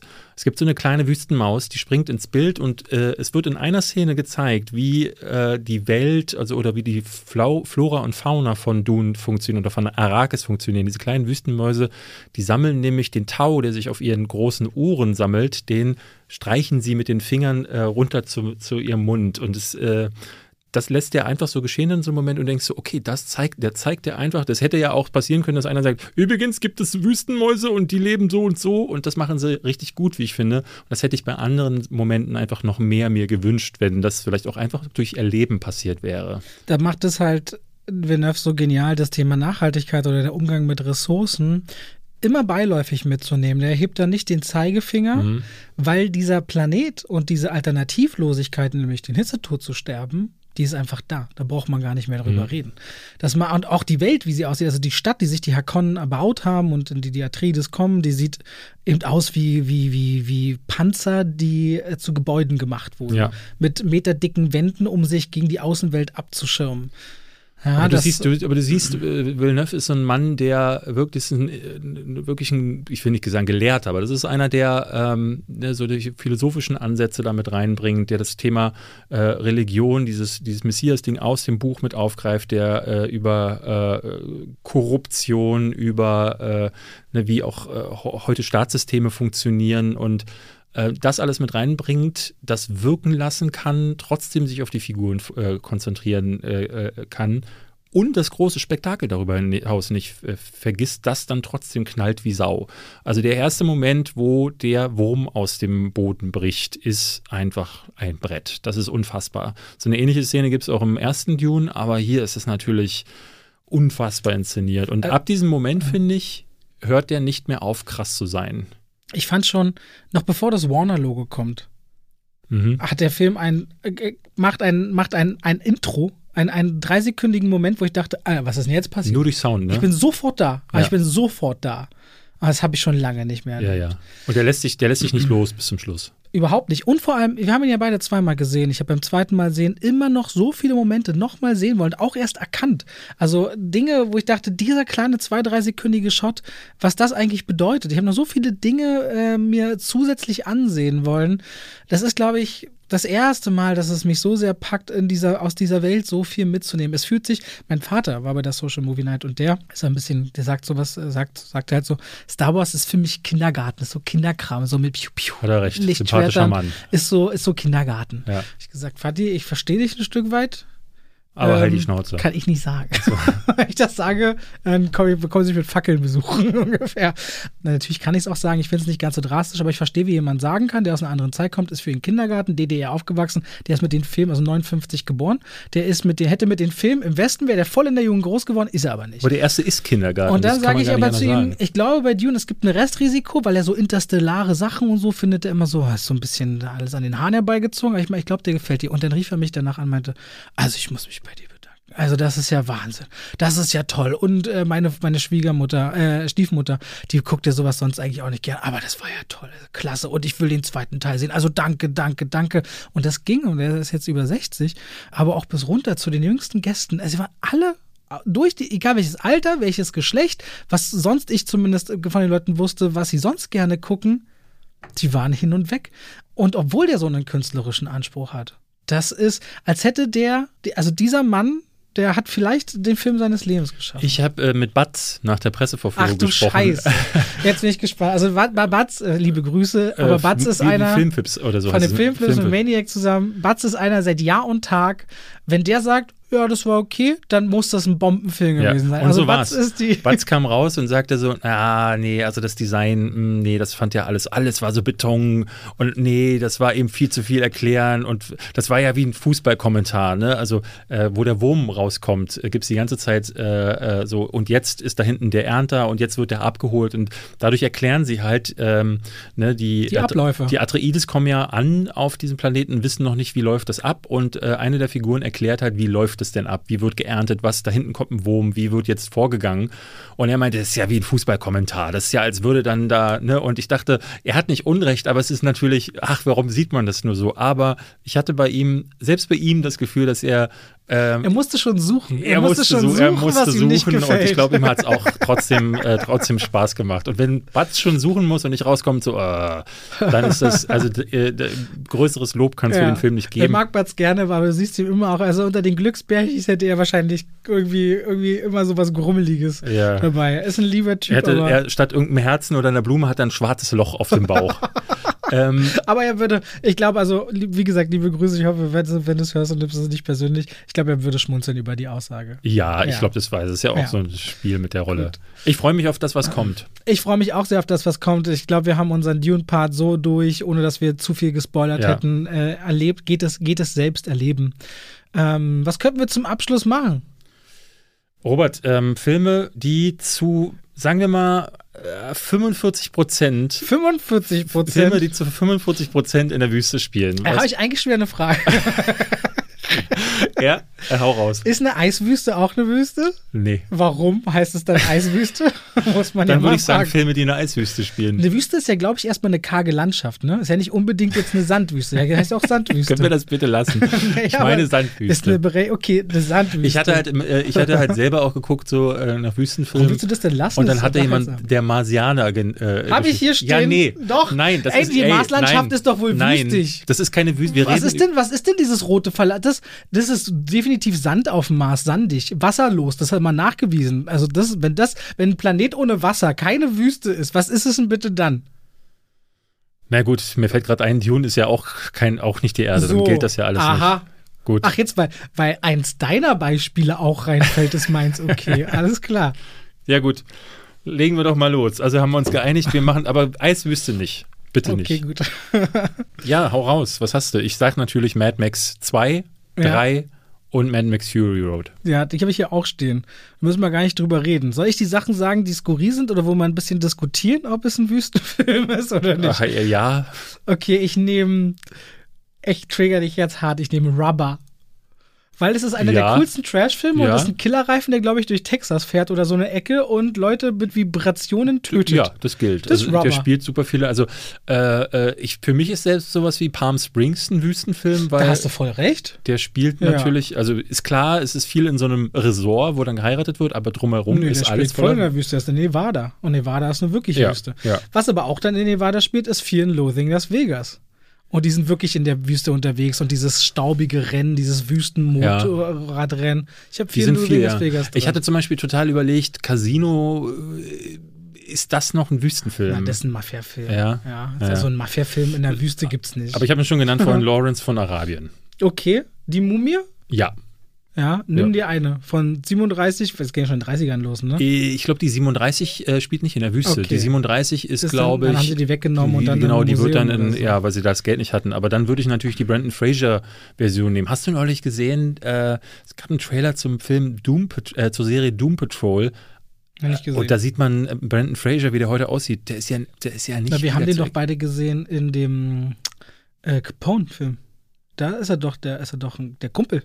Oder? Ist er da auch schon so? Also, sie sieht mittlerweile aus ah, wie nee, Russell. nee, nee, nee. war nicht Brandon Fraser. Er sieht aus wie Russell Crowe in Unhinged mittlerweile. Ich erkenne ihn nicht Echt? wieder. Ja, der Oh, ist, äh, hat krass. unfassbar zugenommen, ist aber auch, also sieht super ungesund aus. Nee, habe ich Äh, nicht gesehen. Ich habe, ich habe irgendwie spielt er in, in irgendeinem großen Film demnächst mal wieder mit, was ich sehr begrüße, weil es ist so schade, dass Brandon Fraser irgendwie vom, Ich. ja, von der Bildfläche verschwunden ist. Ich habe mir mal noch aufgeschrieben, ich meine schon, dass Hurt Locker auch dazu zählen würde. Ich meine, Ja, so im Irak, das ja. ist schon sehr verlassener. Definitiv. Also es gibt auch so Szenen, wo sie dann ja so äh, herumsnipern und da sind sie auch in der Sü Wüste. Ich habe noch Maze Runner, die mochte ich. Das ist ein Labyrinth. Aber der dritte, dieses, dieser Scorch Achso, musst Trials, du mal Teil 3 sagen. ja, gut. Weil ich habe bei Maze Runner 1 meine Frau kennengelernt. Das ist ein besonderer Film für mich. Ja. Ach, hast du deine Frau da kennengelernt? Ja. Das erzählst du schon zum. Na und? Es gibt Geschichten, erzählt man immer gerne. Ich habe Hochzeitstag diese Woche. im Ich letzten habe dieses Jahr ja? meinen zweijährigen Hochzeitstag am Samstag. Am Samstag. Oh. Am Samstag. Was macht ihr? Ähm, wir werden an dich denken und über dich reden. Wir werden die Podcast-Folgen alle hören, meine Parts überspulen, immer nur da stoppen, wo du redest. Das ist unser perfekter Hochzeitstag. Das ist ja dann wie mein Samstag. Wie, Super. Wie jeder Samstag. toll, wie jeder toll. Samstag. Äh, Ich habe noch Tremors, also im Land der Raketenwürmer. Ja, habe ich tatsächlich ja nie gesehen. Nee? Und ich habe auch beim Recherchieren mal kurz geguckt, da schreibt ja ungefähr jeder. Aber wenn das natürlich so ist, dann ist es so. Ich habe noch. The heißt hier schreibt jeder? Das ist hier passt halt einfach. Ja, das ist ja, auch- das Der ist ja auch okay. War kein Vorwurf. Würmer, die unter der Erde sich bewegen, das ist wie das kleine Dune oder das Dune des kleinen Mannes. Hills, äh, The Hills Have Eyes, habe ich auch stand. Ja. Da, aber würdest du die, ähm, jetzt bin ich gespannt. Nein, nein, bitte nicht, frag nicht weiter nach. Welcher Regisseur? Nee, nicht diese neuere Kram. Hat nicht Eli Roth oder wer auch immer so ein neues? Was ist denn das Neuere? Ich meine, ach Du komm. kennst den Namen. Äh, Crawl hat, hat er gemacht. Äh, ah ja. Ah ja, Alexandre David- Ajar und das Original ist von Wes. Craven. Äh, ich liebe den von, von Alexandre Ajar, den ersten Teil, also den, das Remake von, den macht, mochte ich. Der ist richtig, die Szene, wo sie dem, dem Papagei den Kopf abbeißen oder so, krass. Hast du noch mehr Wüstenfilme? Ich hatte noch Rückkehr der Jedi-Ritter, weil es ja diese große Szene auch mit diesem Wurm wieder im, in der Wüste gibt. Echt, du hattest zwei so Planetenwüsten und hast dann ewig Ja. überlegt, ob du mir Marsianer Eigentlich kannst. muss ich mich schämen, ja. Aber der wichtigste Wüstenfilm aller Zeiten ist Asterix und Cleo- Cleopatra. Stimmt voll. Ja. Oh, so Animationswüstenfilm habe ich gar nicht dran gedacht. Siehst du? Dann nehme ich noch, äh, den fand ich nämlich richtig cool, der mit dem Chamäleon. Äh, Rango. Rango. Ja? Rango passt. ich da auch mit. nehmen. Aber den habe ich nicht gesehen, da weiß ich nicht, ob der gut war. Fand ich cool. Okay, dann So. haben wir unsere Wüstenfilme für euch. Ihr könnt wieder immer gerne sagen, ich kriege ja jede Woche Nachrichten so, wie kann man vergessen, dass natürlich, ganz klar, neulich bei den Sportfilmen auch wieder, äh, da habt ihr bestimmt den einen oder anderen Film noch. Ja. Äh, ansonsten All Hail to the Wüstenmaus aus Dune. Ich wünsche euch wirklich wahnsinnig viel Spaß im Kino, weil das werdet ihr hoffentlich haben bei Dune. Wir Aber- gucken nächste Folge die Kinocharts wieder an am Anfang, Genau. wie viel Zuschauer Dune gemacht hat. Unter, Unter 45.000 ist für, ist für nee, nee, nee, also normalerweise unter Nicht-Corona-Bedingungen ist es ein Film, der mit einer Million starten muss. Genau. So, in Corona soll er bitte, ich fände es toll, wenn er 300.000 schafft für den Start. Viele jetzt wie Chang-Chi und so starten mit 150 oder 200.000 rein. Was momentan sehr interessant ist, die haben einen ganz geringen Drop von Woche zu Woche. Die Und ich Filme. denke, der hier, und das wollte ich auch noch sagen, ich denke, der hier wird ist ein Langläufer. wird ein Langläufer ein sein. Langläufer, also ich kann mir nicht vorstellen, dass der groß droppen wird, weil der wird durch Mundpropaganda, wenn die Leute Da aus dem werden die Kino auch kommen, nochmal direkt, glaube ich, ich würde wetten, die geben den Rerun, wenn die Oscar-Nominierung kommen. Dieser Film kann nicht unter sieben oder acht Oscar-Nominierungen Ja. rausgehen. Das geht nicht, geht nicht. und in der Kategorie Wüstenmaus des Jahres Nominiert. Äh, die Wüstenmaus und die Wüstenmaus im Publikum. Oh, bin voll überrascht. Wer hätte das gedacht? so, es reicht. Ich muss auf Toilette. Okay, tschüss. Tschüss.